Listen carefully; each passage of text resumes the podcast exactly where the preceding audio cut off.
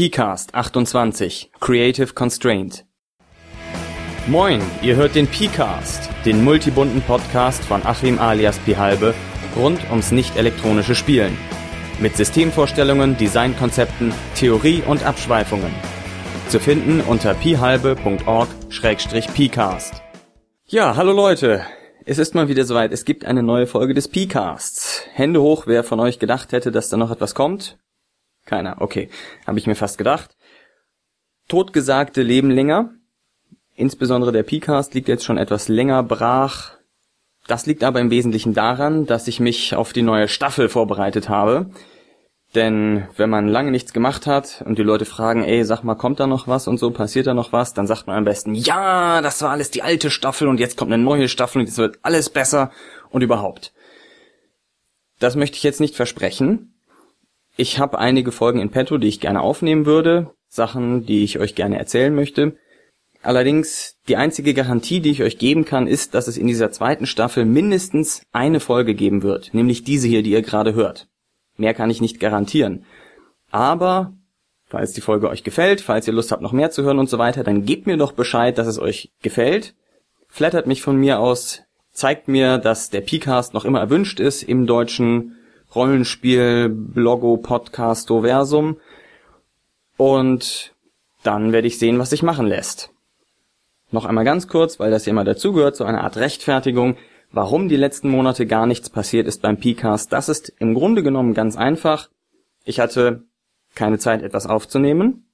Ich hatte so gut wie keine Zeit, Rollenspiele zu spielen. Und damit hatte ich nicht sonderlich viel zu erzählen. Also keine Aufnahmen, keine Podcasts. Das war's. Hat sich jetzt ein bisschen geändert, ein bisschen relativiert. Wahrscheinlich sieht es in einem Monat wieder alles ganz anders aus. Aber ich dachte mir, wenn nicht jetzt, wann dann, nimmst du eine neue Folge auf. So, dann kommen wir auch schon zum Thema. Und zwar soll es heute gehen um Creative Constraint. Ein englischer Begriff, der bedeutet, dass die Kreativität eingeschränkt wird. Am besten definiere ich einmal, was damit gemeint ist. Beim Creative Constraint wird das Gehirn zu einer quasi schöpferischen Aktivität angeregt, indem es mehrere Anregungen von außen bekommt, die den Raum der Möglichkeiten einengen. Erst dadurch kann das Gehirn die vollen Möglichkeiten der auszuschöpfenden Kreativität richtig nutzen. Das ist natürlich paradox, wie es jede gute Eigenschaft eines Menschen ist. Das Creative Constraint gibt uns also Vorgaben zweierlei. Die eine Sache ist Dinge, die wir verwenden sollen für unsere Kreativität. Die andere ist Dinge, die wir nicht verwenden dürfen für die Kreativität. Das heißt, was das Gehirn dann machen wird, ist, es wird versuchen, die Vorgaben miteinander zu verknüpfen und es wird andererseits versuchen, die Verbote zu umgehen und möglicherweise auszutricksen. Das erste ist also jemand, der aus einer Straßenlaterne, einem verrosteten Fahrrad und drei Eimern Farbe ein Kunstwerk schafft. Und das andere ist sozusagen ein Einbrecher, der für den Bankcoup sich die diversen Möglichkeiten überlegen muss, wie er es denn schafft, an das Geld zu kommen, an das er eigentlich nicht rankommen kann oder darf. Das sind also diese beiden Problemstellungen, die in diesem Falle eingesetzt werden vom Creative Constraint. Vielleicht ein kleines Beispiel, was ich mir gerade zusammengeklickt habe. Überlegt euch, wo etwas Fantastischeres bei rumkommt. Erste Aufgabe. Denkt dir mal ein Rollenspielszenario aus. Zweite Aufgabe. Denkt dir mal ein Rollenspielszenario aus, in dem ein 600 Meter hoher Sendemast in Russland, das Fernsehen der 80er, Erdpyramiden und Wurmmollusken vorkommen. Jeder Pups kann ein Szenario sein. Aber meistens tritt man ein bisschen auf der Stelle, überlegt und kommt nicht so recht voran. Bei der zweiten Aufgabe, die ich aus zufällig zusammengeklickten Wikipedia-Artikeln aufgebaut habe, kommen zumindest mir und ich vermute mal auch euch direkt Ideen, was man daraus bauen könnte. Vielleicht noch nichts Konkretes, aber schon ein grobes Gerüst, wie die Dinge zusammenpassen und dass man daraus etwas Spannendes und Interessantes bauen kann. Das waren jetzt bei der zweiten Aufgabe erstmal nur positive Vorgaben, Wir können aber auch noch Einschränkungen dazu packen. Also etwa, denkt dir mal ein Szenario aus, in dem ein 600 Meter hoher Sendemast in Russland, das Fernsehen der 80er, Erdpyramiden und Wurmmollusken vorkommen, das aber nicht von verschollen gegangenen Kulturen oder Aliens handelt. Diese Vorgaben sorgen also für eine Anregung des kreativen Teils des Gehirns. Nützlich ist Creative Constraint in vielen Rollenspielen. Creative Constraint wird zum Beispiel in, ich sag mal, Anregungsgeneratoren verwendet, also Kartendecks, aus denen man Ereignisse zieht, Zufallstabellen, auf denen man Ereignisse auswürfelt, Orakel, die man konsultiert, lauter solche Sachen.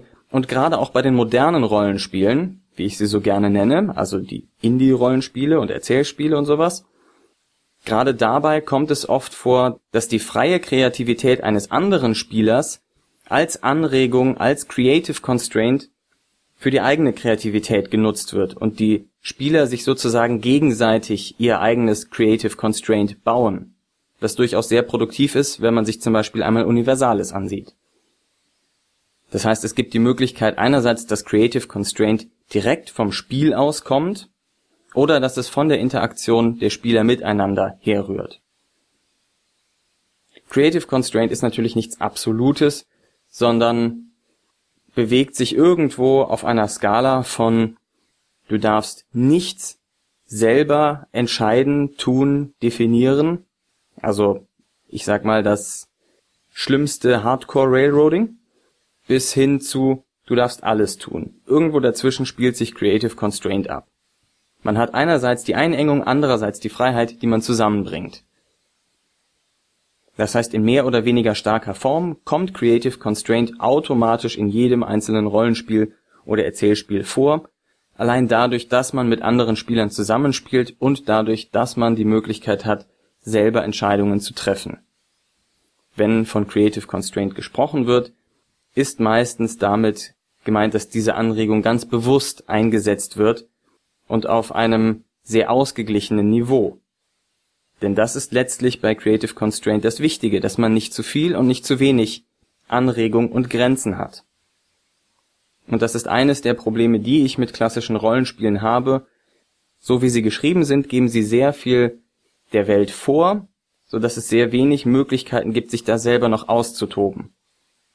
Das heißt, wenn man mehr Freiheit gibt, aber dennoch Anregungen den Spielern bietet, kann man etwas deutlich Interessanteres für alle herauskitzeln. So, warum funktioniert Creative Constraint nun? Es funktioniert, weil es bei uns einen bestimmten Teil des Gehirns anspricht. Ob jetzt rechts oder links oder sonst wo, ist im Grunde egal. Man sagt, der Kreative wäre der rechte Teil. Mir ist das ehrlich gesagt relativ schnuppe, solange ich beide noch habe.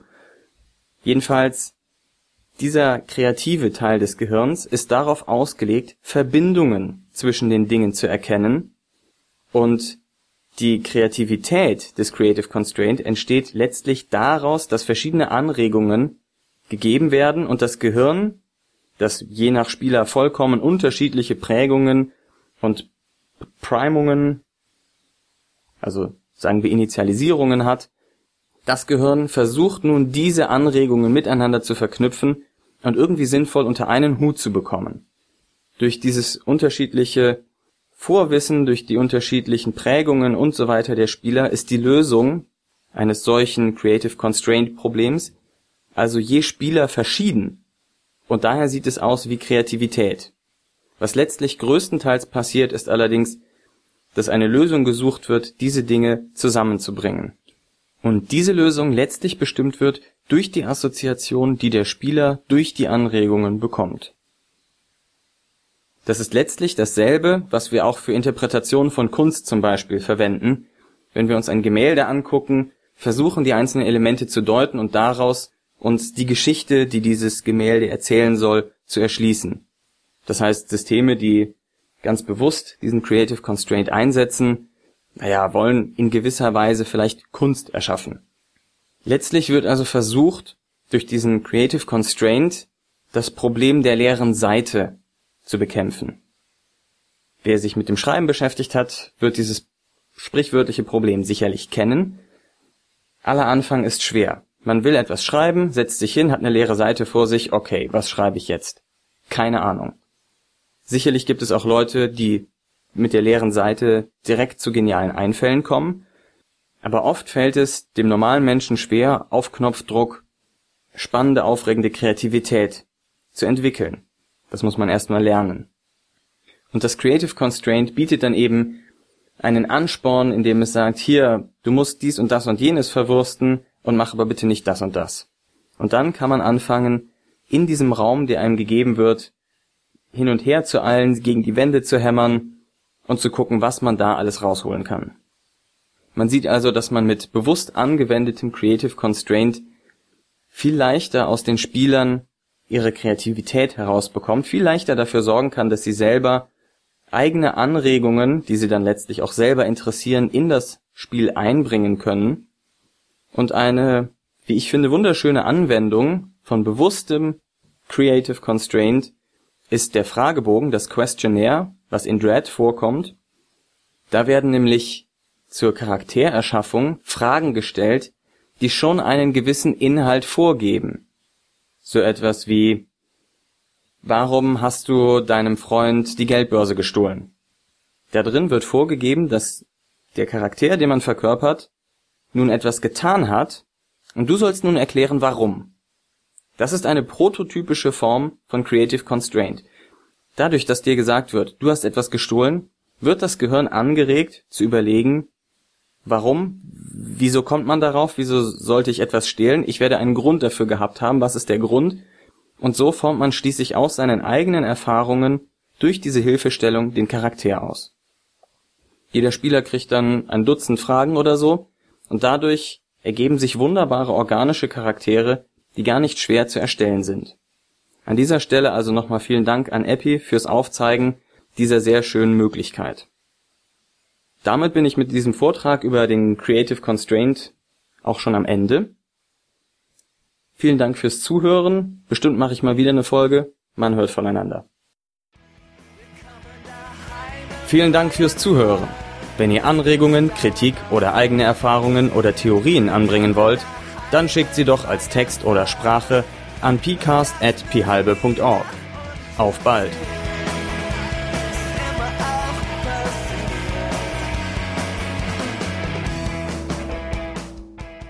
Dieser Podcast steht unter einer Creative Commons Namensnennung nicht kommerziell Weitergabe unter gleichen Bedingungen 3.0 Deutschland Lizenz. Zu finden unter creativecommons.org. Die Musik ist dem Stück Freier Fall der deutschen Band Teilzeitdenker entnommen.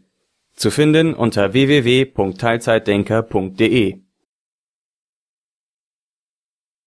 Das Creative Constraint bietet dann eben einen Haken, an dem man sich aufhängen kann, äh, also nicht von der Decke,